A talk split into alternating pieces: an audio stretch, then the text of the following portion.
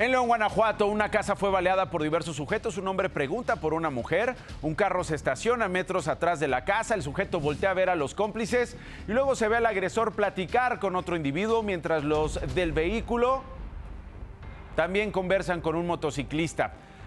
Este avanza, se pierde de la toma, mientras que el conductor del auto se acerca más a la vivienda y se ve otro cómplice.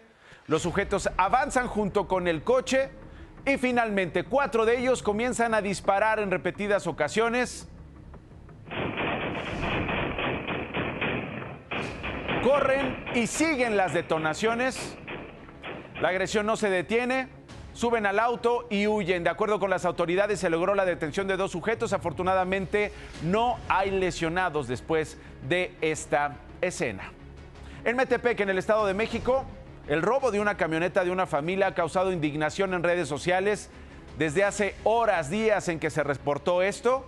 Ocurrió el sábado por la noche. En las imágenes se observa cómo un auto blanco llega, bajan tres sujetos, al menos dos tienen armas.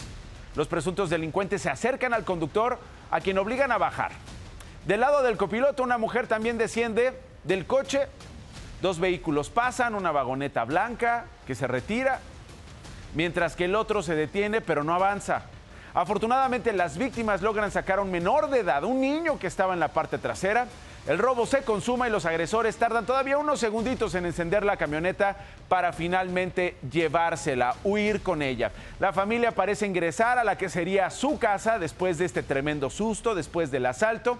Y según autoridades municipales, el vehículo ya fue recuperado, se ubicó en Tejupilco. Ahora pregúnteme si hay personas detenidas.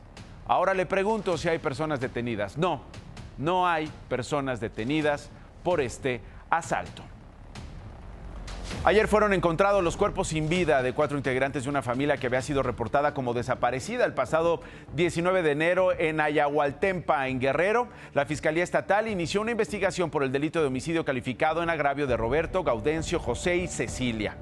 Las cuatro víctimas fueron localizadas sobre la carretera Chilapa-Tlapa en el municipio de Chilapa de Álvarez.